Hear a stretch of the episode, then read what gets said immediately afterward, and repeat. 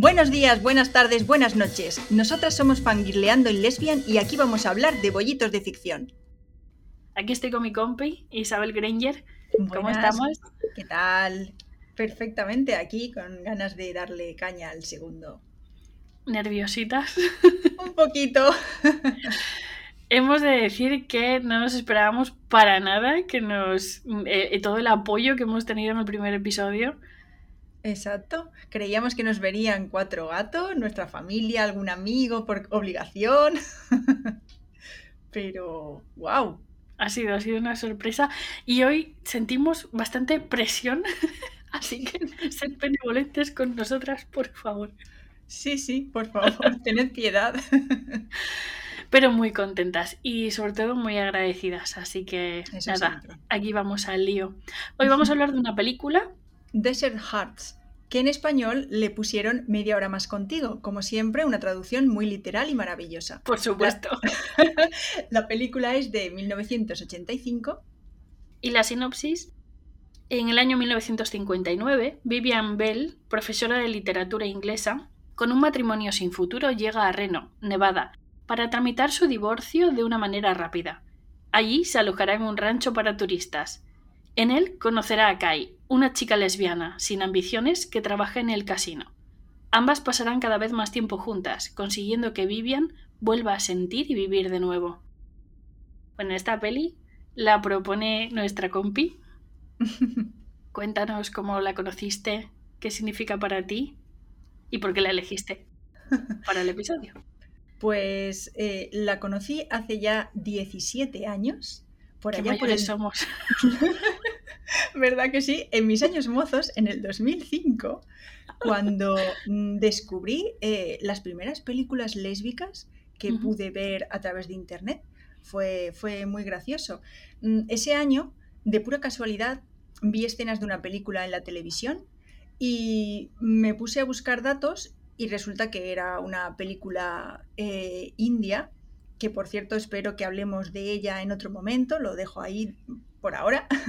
Estará, Y- estará. Sí. Y, y bueno, mm, buscando de- información de esa película, llegué a un foro, Lesbian Lips, que no sé si habrá algún oyente que la conozca. Y, y bueno, ahí empecé a indagar qué películas había por ahí para poder ver. Y me encontré con varias, y esta la verdad es que me, me hizo ilusión porque era bastante antigua y, mm, y tenía como una trama aparentemente bastante positiva, que eso ya es como, wow, antigua y positiva Novedad. Por favor. Así que nada, me la vi y en su momento me encantó, aunque admito que me centré más en la historia de ellas que en el resto de personajes. No, no vi la película como ahora en este revisionado contigo he hecho. Pero bueno, me pareció interesante comentarla, pues para traer también un poco de cine clásico y más o menos positivo, con sus cositas. Sí. Pero bueno, sí.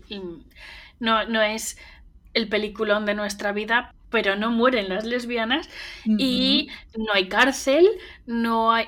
Es bastante positivo. Sí, sí, sí, sí. No hay ninguna que esté enferma o que sea amenazada o que sufra algo grave, no. Hay el drama de una historia de amor, pero no está dramatizada la historia de amor. Creo que es bastante inferior. Exactamente. Quizá haya influido que la directora era una mujer, no lo sé, no me atrevo a decirlo que sea por eso, pero Puede ser, como fuera lo agradecemos. sí, Toda película en la que una lesbiana no sufre innecesariamente se agradece. sí, por favor, gracias. Bueno, en este caso, eh, siempre generalizamos como lesbianas, pero en este caso estaríamos hablando de dos mujeres áficas, una lesbiana y la otra que deducimos es bisexual, ya que se está separando de su eh, ex marido. Así que Aunque aquí siempre es. No sé qué, qué sensación te dio a ti, porque en la película da, da un poco como que su matrimonio era bastante frío, como bastante Sí. carente de pasión. No sé si porque ella no podía sentir o a él le pasaba igual. Por eso tengo la duda de... A mí me dio la sensación de eh, que ese matrimonio era más un como antiguamente se hacía, antiguamente generalizamos en todo lo que fuera hace 30 años para atrás, Sí, eh, en el que cuando llega a cierta edad hay que casarse porque una mujer no puede estar soltera y surgió ese matrimonio no por amor, no. A mí me dio un poco esa sensación, que era sí, más un apaño. un apaño que... Pero igualmente en el momento que ha tenido una relación con un hombre que ha estado casada con él y que se supone que ha habido sentimientos, dejamos la puerta abierta que pueda ser bisexual. Eh, Exacto. Me gusta hacer ese Totalmente. hincapié. Ujú. Bueno, para empezar yo tengo un ranking de personajes. A ver, personaje favorito. Isa. Para mí, a ver, tengo que admitir que tuve un crush muy fuerte con Kai, pero porque me pilló jovencita empezando en este mundillo. Claro, necesitaba una chica así para que me ti- tirara de mí y, y yo qué sé, me metiera un poco en el rollo como a Vivian.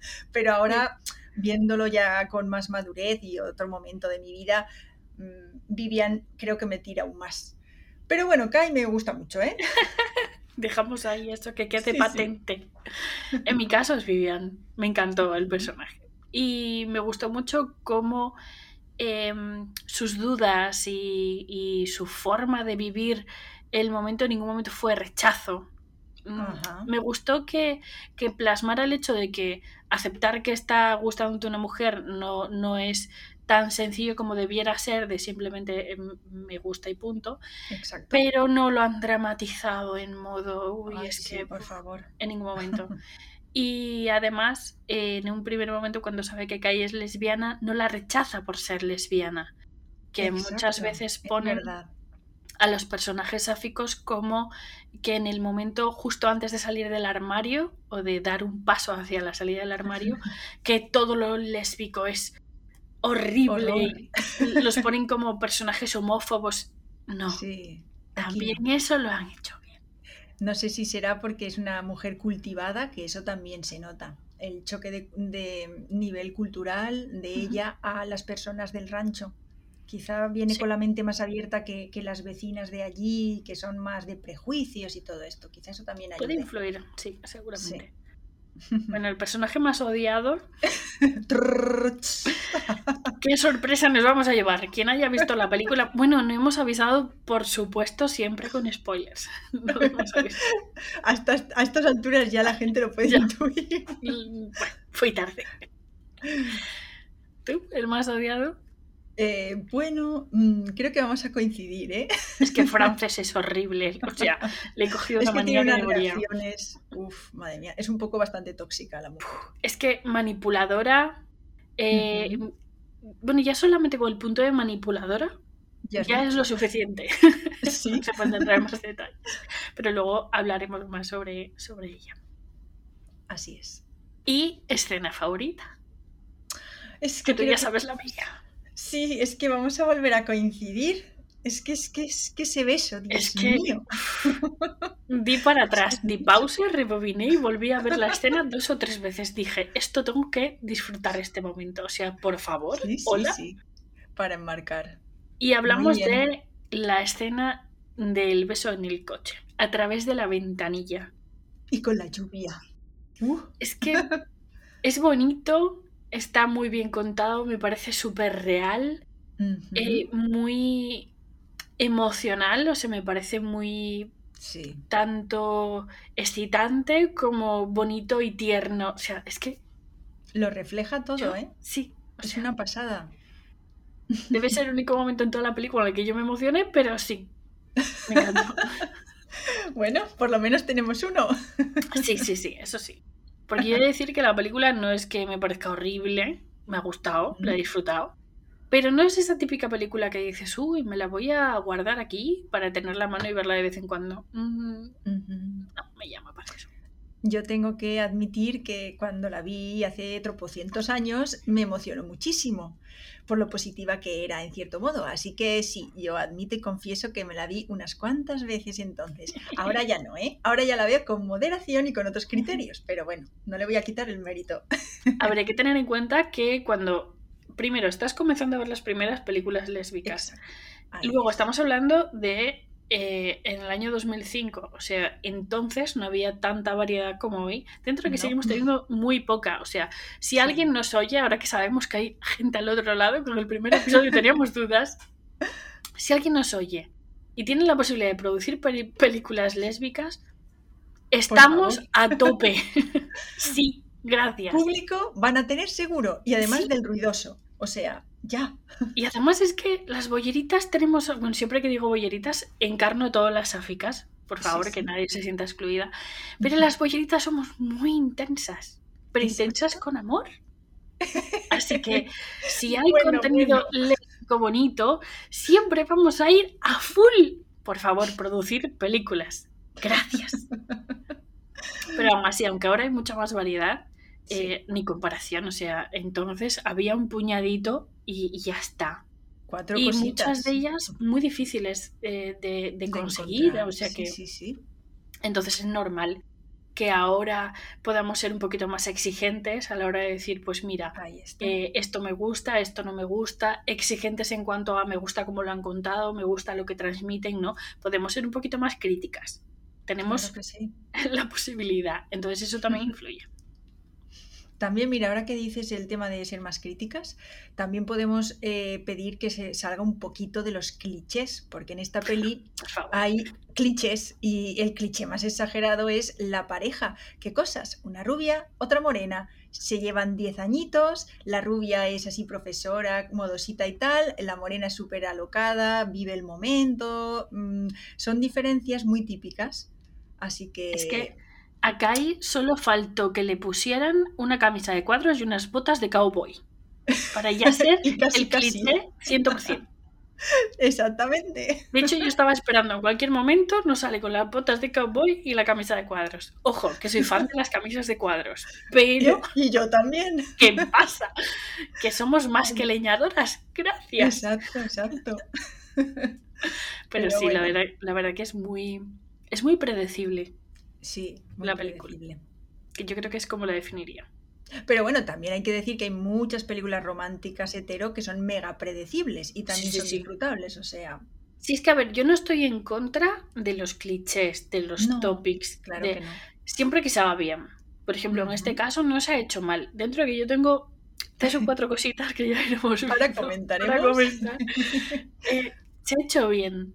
Siempre que se haga bien, mm, yo me he tragado mm, pelis mm, románticas, pastelosas, hetero, Claro en el que sí. dices, minuto uno de la película, ya sé cómo va a terminar, dónde va a estar cada uno, qué va a ocurrir, lo sé todo, pero la ves y Sí. la disfrutas. El viaje, el viaje es importante, claro. Claro. La pareja transmite un montón. Sus miradas, su conexión, pero es como que hay dos grupitos. O, o Sí, más bien dos mundos. Está el mundo de la pareja, que es Ajá. estupendo, y luego el resto de personajes que parece como... Están flotando por ahí. Cuando, vi- sí, cuando estás viendo una obra de teatro y ves que hay dos planos, en el plano Sí. de, de- justo delante está el personaje que está en ese momento haciendo su, su monólogo y en el fondo ocurren acciones que son totalmente independientes. Me dio mucho esa sensación, porque quitando, espera un momentito que no me acuerdo el nombre. Silver. Gracias. No había- Quitando a Silver, que es la Sí. amiga de Kai, Sí. que sí que hay interacción entre, entre la pareja y ella, que la veo muy fluida. El Muy resto de genuina, personajes la crees. sí, Sí. eh, es como muy, muy, se nota afinidad. El resto de personajes parece que, que es una escenografía. O sea, No, a no trecho, conectan. total, no conectan, no interactúan de forma, o sea, la interacción parece totalmente, no, no sé, no, no me lo creí, no me lo creí para nada. Quitando a. Silver, que además me cayó muy bien, Sí, qué no me lo creí para nada. Entonces yo creo que eso me desconectó un montón de la peli. Claro, por eso cuando yo era más jovencita me centré en la pareja. Si es que los demás eran como satélites, no les presté atención. Dijiste, voy a lo importante, lo demás me viene sobrando. Ay, ay, yo iba al grano, que era lo importante. La evolución de Frances, por ejemplo. Mm. A ver, Vemos que es una persona súper independiente, o eso transmite. Luego vemos en que una vez que se desarrolla el arco, vamos viendo un poquito más, ¿no? Pero nos la presentan como súper independiente, como Ujú. súper enérgica y como muy... Y parece que no lleva bien del todo la orientación sexual de Kai. Y pasamos de eso a que en un momento determinado hace literalmente dos comentarios a Kai, literalmente dos, en los que le dice que se aleje de Vivian. Que eso como que no le agrada mucho. Y tres escenas después, le monta el pollo de su vida porque llegan juntas, la echan, no sé qué. O sea, me dio la sensación de que ahí faltaron escenas de desarrollo. Un poco sí. Como que muy fuera de lugar todo. Entonces, eh, esos cortes, esos, es como si a, la historia le hubieran arrancado páginas en, en la relación de, de, varios personajes entre sí. Resulta que el hijo de Frances y Vivian tienen una amistad de la leche, salen a pasear, se cuentan cosas, pero tú te enteras. Cuando él se levanta de la mesa, se acerca a ella y hace referencia a todo eso que tú no sabías que existía. Yo creo que todo, todas esas páginas arrancadas de la historia son lo que hace que parezcan dos mundos inconexos. Que, no sé, yo estaba viéndola y me, como que me sacaba. Sí, claro, claro. Faltan como huecos ahí, ahí por rellenar, sí, sí, sí me sacaba de la historia y al final lo único que me creía era la relación de ellas dos, lo demás era como eso, el atrecho total. Sí, sí, sí, sí. Yo ahora que ya me he fijado más en todo, he podido mirar a más sitios, me he dado cuenta de que va un poco por ahí la línea. ¿eh? Es que es eso, es que pasa de 0 a 100 sin una escena intermedia que tú digas, vale, entiendo por qué ahora hace esto esta mujer, pero es que nos falta eso. Es una pena. Claro, es que eso es por lo que yo comentaba que la película no es que fuera apasionante, ni me... Para mí, ojo, siempre hablo desde mi humilde opinión. Tu opinión, por supuesto. Bueno, una cosa que me gustaría también comentar contigo es el comportamiento del jefe de Kai en el casino. Y es que ellos salieron un poco, eh, supongo que ella arrastrada por la inercia ¿no? y las presiones sociales, evidentemente es lesbiana, con él no puede ser feliz y lo deja, pero él no se rinde, insiste, insiste durante toda la película, va detrás de ella y llega un punto en que incluso eh, le plantea claramente que no le importa mirar a otro lado mientras ella está con algunas chicas siempre que salga con él. Es como ese menosprecio al lesbianismo, a que si son dos mujeres no, no serían cuernos de verdad o no sería una relación del todo de verdad. Sí, se mezcla un poquito de homofobia y machismo ahí en modo combo. Sí, exactamente. Ese personaje refleja muy bien eso. A mí me puso nerviosísima. Hubo un momento en que dije, por favor, dale un guantazo. Soy totalmente contrario a la violencia, salvo cuando es necesario. Un guantazo así de lado. Es que, es que era muy intensito, muy pesado. Cuando la coge en el despacho ella se quiere ir y él tranca la puerta y no sé qué, es que me resulta, yo es que tengo un problema y es que cuando veo ese tipo de escenas me, me sulfuro, o sea, me afecta mucho. Claro, sí, estaba empecinado, era una cosa exagerada. Muy heavy. Hablando de los personajes masculinos, se me acaba de venir que en su día lo comentamos. Creo que es muy necesario eh, mencionar, no recuerdo su nombre, la pareja de Silver. la pareja que tiene, que hace Nelly Silver, que es súper sana, el buen rollo que tienen, que no es nada tóxica, que estamos hablando que es una película de 1985. Representando. Transcurre en, en los 60. En, los, o sea, estamos hablando de que en ese tiempo el machismo no solamente es que estuviera bien visto, por desgracia, sino que estaba tan normalizado que ni siquiera se, se consideraba tal. Y hay una escena en la que Kai está en la, en la bañera con Silver. Sí. Él entra, les lleva la bebida y me pareció esa escena tan heavy para bien, me refiero. Sorprendente. Porque cualquier otro hombre estaría pensando, oh, es que esa es lesbiana, aléjate de ella porque te va a seducir. Para nada. Y no solo eso, sino que, y aquí entra el detalle, otro de mis puntitos de la lista, y es que Tokiski se pega morro, besos en los morros con Tokiski. ¡Viva los 80! Ay, es verdad. Me llamó mucho. Todo el mundo se da picos en la boca para saludarse. Digo, ¡qué alegría! ¡Qué maravilla! Pues ella con las dos bebidas le da un pico a cada una en los morros, se queda charlando con ellas. Me pareció. más? Sí, que de hecho hay un comentario que podría considerarse machista pero se ve que con la intención que lo hace no es peyorativo, entonces no, yo no lo vi así. Que es cuando le dice, no recuerdo las palabras exactas, pero algo así como, ¿cómo me gustaría ser mujer? O ¿cómo me gustaría saber lo que se siente siendo mujer? Algo así. Me pareció tan sanote el amigo que digo, me caes bien, macho. Sí. sí, sí, Nuestro amigo Joe, que se llamaba Joe. Joe. Lo aprobamos, nada que ver con el pesado de antes. Total, era por porque al mencionar tú ese se me vino la contraposición. Es que sí, sí, maravilloso, me encantó ese personaje, sí. Mm, hay una cosa que no puedo dejar de comentar porque me parece bastante destacable, o por lo menos es una cosa que yo suelo fijarme mucho en las películas de temática lésbica, y es cuando llega el momento de esa escena íntima entre la pareja protagonista que por fin hacen el amor, eh, yo siempre me fijo en si hay música de fondo o no hay música de fondo, si las escenas se ven como más realistas o más coreografía en plan que van cambiando de planos y pues tengo que decir que para mí quedó bastante realista la escena de ellas dos porque primero no hay música, oyes su sonido, sus respiraciones, eh, los lametones, los besos, se escucha todo. Eh, también se ve un poquito de salivilla por ahí en algún beso, o sea, eh, se ve como muy natural, muy crudo y a mí mm, me gustan más las escenas así que no cuando hay mucha coreografía, mucha iluminación por aquí y por allá, música, que ya no se les oye a ellas. Entonces, por esa parte, estoy muy contenta con la escena íntima de, ellas dos. Tenía que decirlo. Bueno, yo con la escena íntima, lo que se me quedó grabado es... Bueno, ya sé lo que vas a decir. Se dan dos besos, literalmente dos, y al tercero, la otra muchacha cae se mete en la cama en pelotas. En cuanto se da la vuelta se la encuentra allí. Bueno, literalmente es. Es un momentazo. Eh, es que, es que no te lo esperas para nada. O sea, yo me quedé como. Espera, what? what the fuck is this? Sí, totality. Es que eh, ella está hablando, está de espaldas y no ve lo que está haciendo Kai. Entonces, una vuelta, Vivian se gira. Sí, sí. Vivian se gira y se encuentra con Kai metida en su cama desnuda eh, mostrando totalmente los pechos. Quiero decir, ni siquiera ves que hay cierta. cierto. No, no, pudor cero. Claro que no.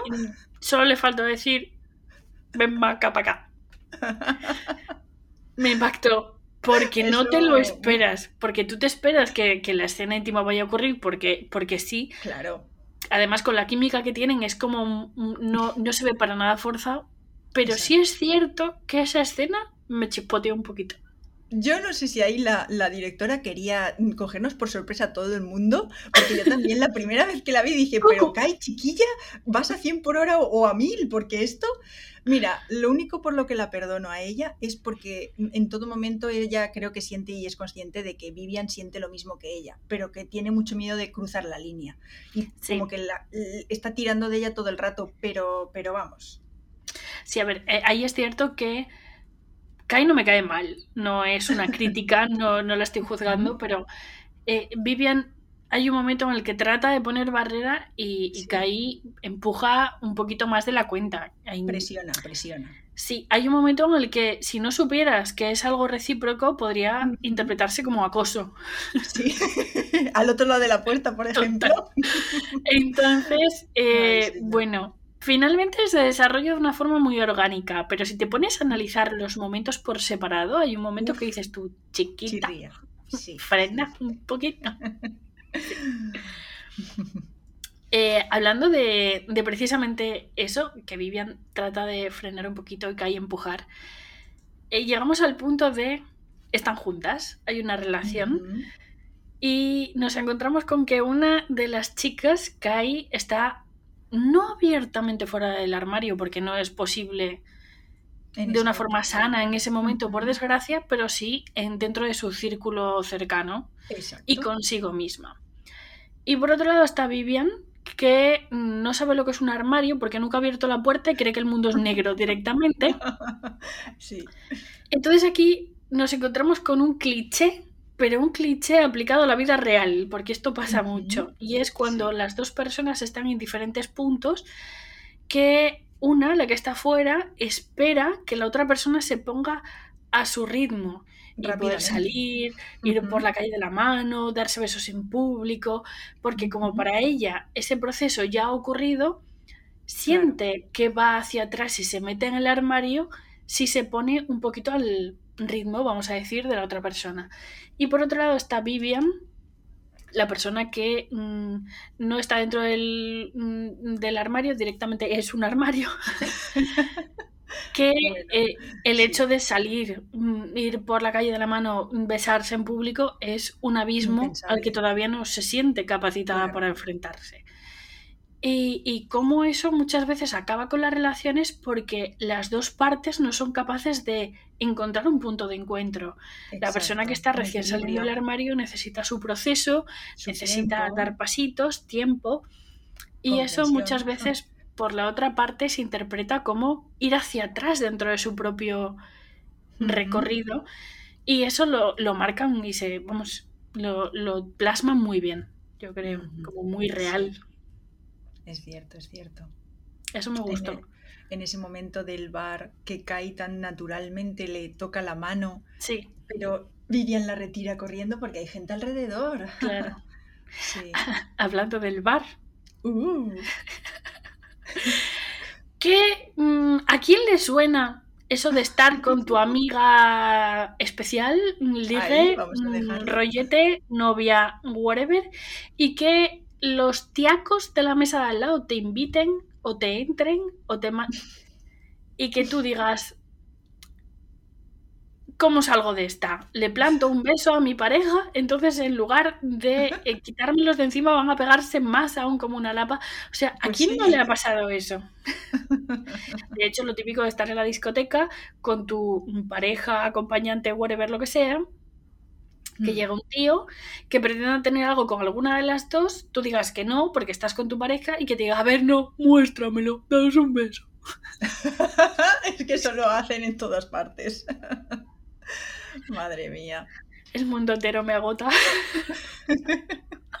sí, a veces es agotador, es cierto.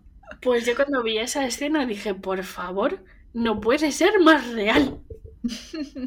y, la reacción de ellas también es muy bueno porque Vivian se lo toma fatal hmm. y en cambio Kai le sigue el rollo de buen así de buen rollito como que como que está adaptada ¿no? y acostumbrada a esas cosas y ha aprendido a sobrevivir con ellas, a, evitar el conflicto. Claro, pero es, que ahí se ve el recorrido de cada una en qué punto están. Claro, ahí está. Es, otro de esos detalles en que dos personas cuando están en diferente punto cuesta encontrar el, punto de encuentro, valga la, misma Exactamente, sí, sí, sí.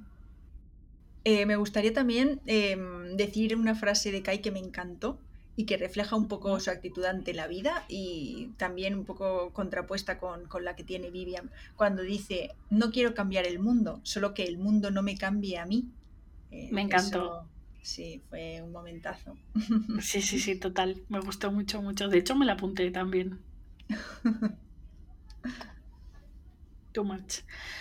Pues nada, eh, hasta aquí el episodio de hoy. Espero que os haya gustado, que lo disfrutéis tanto como el primero. Bueno, y hablando del, del primer episodio, tenemos novedades. Sí, novedades frescas que además hoy las han anunciado tanto la serie como algunas de las actrices por Instagram.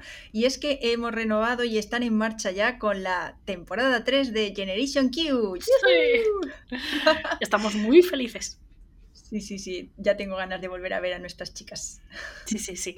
Y por supuesto haremos un programa hablando de la tercera temporada. Tuve que pensar, tercera, tercera. Pues sí, sí, eso no puede faltar, madre mía. Por otro lado, también quiero eh, anunciar, por si alguien no se ha enterado todavía, que Gentleman Jack una maravillosa serie de época también de temática lésbica, con nuestras queridas Anitas, que digo yo con cariño, eh, mm, para primavera. Vuelve la serie con su segunda temporada, por fin, después de varios años de espera, por favor.